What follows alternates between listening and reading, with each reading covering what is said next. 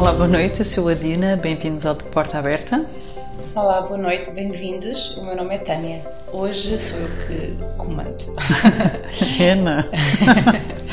então, uh, o tema que queria lançar, e nós temos falado, falamos sobre a linguagem, temos centrado assim hum, em duas áreas, fonética, uhum. fonologia, no seu papel com a oralidade, com a uhum. escrita, uhum. os outros temas dos outros episódios, e agora senti a necessidade também de de falarmos um bocadinho sobre uh, a linguagem e quais os seus domínios. Uhum. Uh, uh, então queria te lançar este desafio de, de, falar um pouquinho sobre, sobre a linguagem e sobre o que é que está dentro da linguagem. Ok, então a linguagem é assim é uma competência, não é? Que, que o ser humano tem. Organiza-se em diferentes áreas ou recebe o contributo de diferentes áreas para poder uh, funcionar devidamente. Eh, esta organização tem diferentes domínios ou módulos linguísticos, por isso é que se diz na literatura que a linguagem é modular, não é? Porque é composta por vários uh, módulos.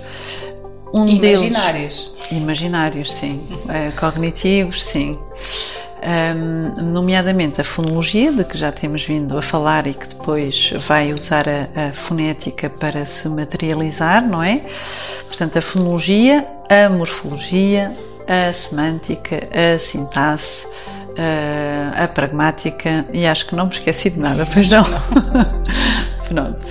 Um, é claro que a linguagem, quando acontece, acontece recrutando uh, todas ou várias destas competências e ouvimos assim o resultado final, o produto final, que é aquilo que nós estamos a dizer. Um, mas na verdade ela recebe este, este contributo de, destes vários domínios, não é? E cada um deles tem um papel. Um, lá está a fonologia, já falámos, é responsável pela.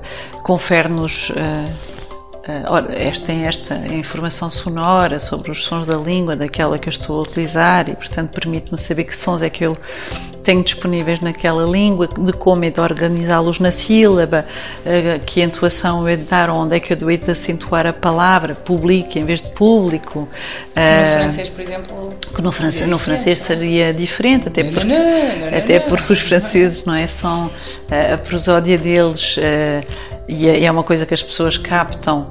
Um, tem, é uma língua de acento fixo, portanto tem o acento lá no fim das palavras, por isso é que as pessoas, quando falam em francês, falam assim e fazem, fazem assim o acento, independentemente de imitarem os sons, não é? Fazem aquela acentuação no fim, porque é qualquer coisa que o ouvido capta.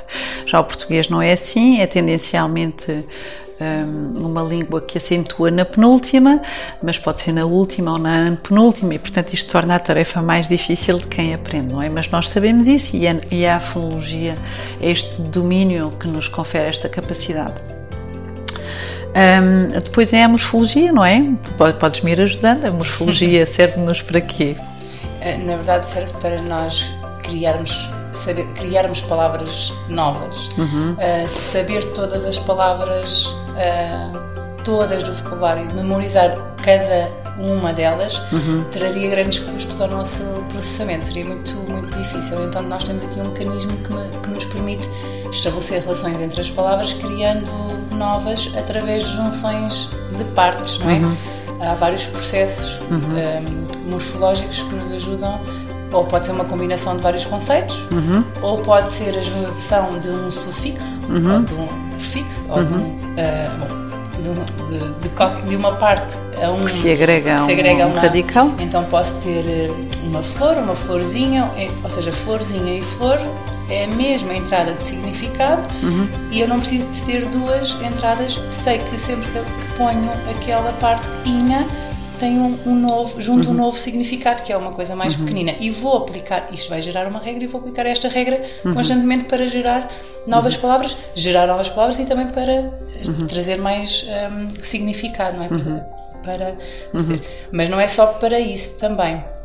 Portanto, a morfologia permite-me também fazer flexão uh, verbal, uhum. flexão, uh, flexão verbal, flexão em género também, não é? Uhum. Uh, flexão verbal que tem não só o género, o número como a pessoa, então eu posso, um, eu posso conjugar em função de, do tempo, se eu quero no passado, no presente, no futuro. Uhum. Há uma outra, uma outra eu ia dizer, um outro aspecto que é o aspecto, não é? Uhum. Portanto, a, a, morfologia tem aqui, dá conta aqui também desta questão que é o aspecto, uhum. de, que é uma, dá-nos a sensação de ser um evento que está a perdurar, se foi longo, se ainda continua, embora tenha sido, sido por exemplo, no passado, se ainda um, está a acontecer, se é qualquer coisa, ou se, ou se foi uma coisa que aconteceu só e já, uhum. já terminou, por uhum. exemplo. Nós dizemos que é perfetivo ou imperfetivo, daí a designação dos termos verbais, não é? O imperfeito e o, e o pretérito E isto vai ter todo um nome formal, com a Formalmente. não é? Sim, Portanto, neste caso até metalinguística, meta, gramática, gramática. estamos a falar de explicitação de Isso, conhecimento. Que é outra... Que é uma fase para que serve à aprendizagem, não necessariamente ao uso, não é?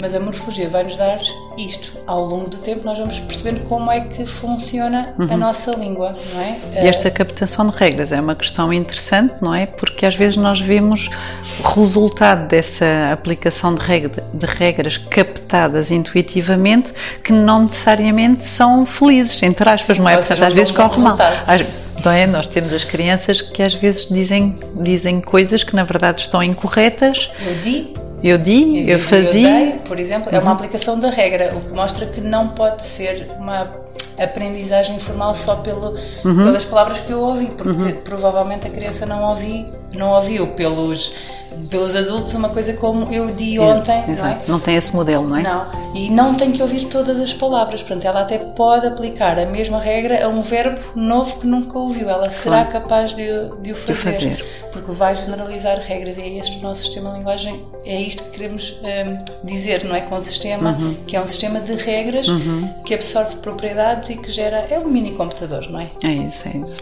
Temos também outro, e agora já há bocadinho estávamos a falar da morfologia, não é? Desta desta composição e um, criação de palavras através da agregação de, de, de, partículas, não é? De morfemas que vão, vão gerando palavras diferentes.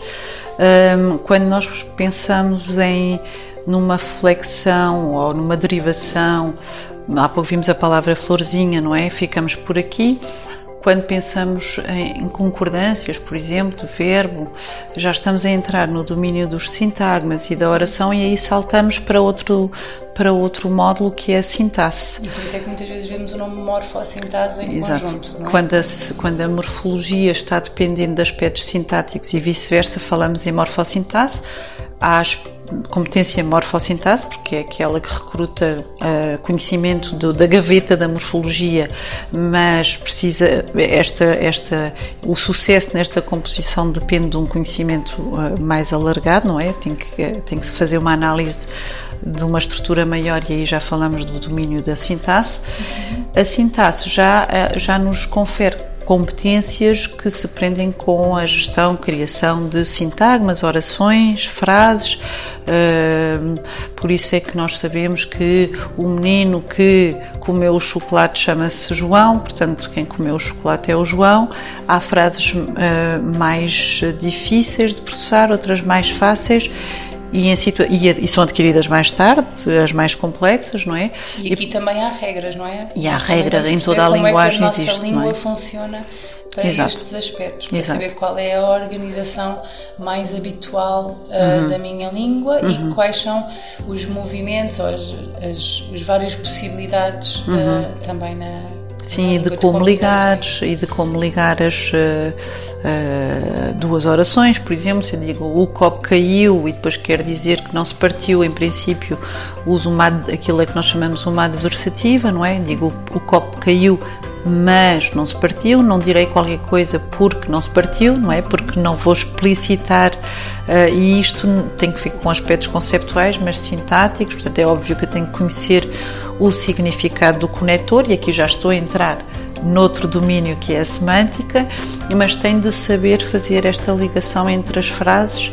Uh, que é da responsabilidade da sintaxe, não é? Portanto, a semântica é outro, já que já que entramos aqui, a semântica é outro é outro domínio da linguagem um, que é responsável sobretudo pela pela construção de conhecimento uh, conceptual, não é? Portanto, eu vou sabendo o que é que é um livro, porque vou tomando contacto com vários, ouço aquele nome e às tantas consigo encontrar várias características de um livro que me leva, que me levam a chamar aquele objeto livre e não revista.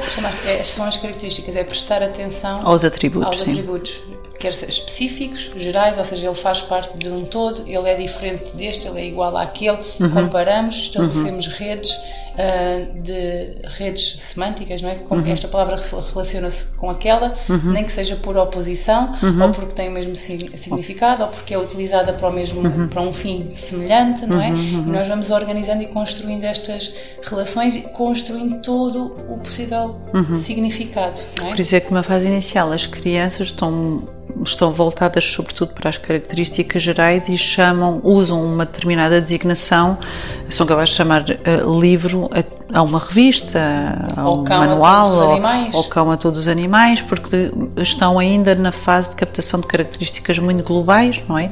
E à medida que vão percebendo o que é que é distintivo entre um livro e uma revista, não é? Quais são as particularidades que distinguem um do outro, é elas vão, e o nome, não é? Em associação, só a partir daí é que elas conseguirão uh, ser hábeis nesta utilização. Sim. E essa construção também é aquilo que vai permitir, essa construção de significado vai permitir também uh, eu saber que, não sintaticamente como organizar, uhum.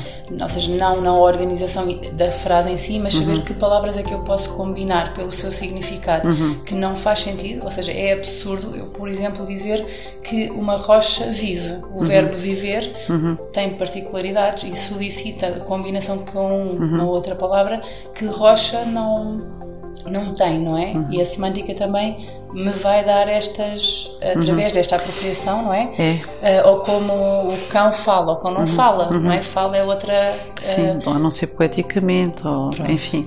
Ainda assim, agora, ao introduzir esta questão, uh, introduzimos noções de conhecimento do mundo. Uhum. E aí a pragmática entra também, que é o último domínio linguístico uh, que nos faltava aqui abordar. É claro que, em última instância, quem trabalha em geologia até me vai dizer que uma rocha vive, não sei, mas, mas tem muito que ver com o conhecimento do mundo. Portanto, tem, tem que ver com, com, com aquilo que nós vamos recebendo, não é? Com a forma como eu me relaciono exato, exato. com o mundo, como eu absorvo e uhum. estou atenta às propriedades. Uhum. Se, eu, se eu for mais distraída, não vou provavelmente absorver coisas que estão a uhum. acontecer e isso não vai fazer parte da minha da minha experiência. Claro. Pode acontecer, não é? Mas é só estou a dizer que depende disso. Exato, também, tem é? que ver com conhecimentos e valores de verdade, não é? Que uhum. nos são incutidos também culturalmente. Portanto, no fundo, recapitulando. Desculpa, fundo... e aqui na pragmática é isso também, mas uh, só para, para adicionar, ou para, não, para nos lembrarmos que também aqui o mecanismo pragmático de linguagem é o encontro de uh, o que é que eu tudo o que eu sei sobre isto uhum. e que pode implicar, por exemplo, eu saber que as coisas às vezes têm um sentido uhum. que não é só um, que existem vários sentidos Sim. até para a mesma coisa. Sim. Então do, isso faz-me perceber pi, uh, piadas, faz-me perceber Sim, anedotas, claro. faz-me ser capaz de entender provérbios, inferir, inferir, inferir, não é? Estes mecanismos são todos do domínio pragmático uhum. e estão relacionados com a experiência do mundo permitindo-me compreender aspectos da linguagem uhum. que não são literais porque porque não vão ser claro. todos literais muitas claro. coisas são absorvidas por inferências portanto se eu disser que um, que hoje que hoje que está um dia uh, que está muito sol uhum. tu nunca vais pensar que é de noite. Pois não vai ser uma claro. hipótese. Ou seja inferes nem precisamos de falar sobre isso.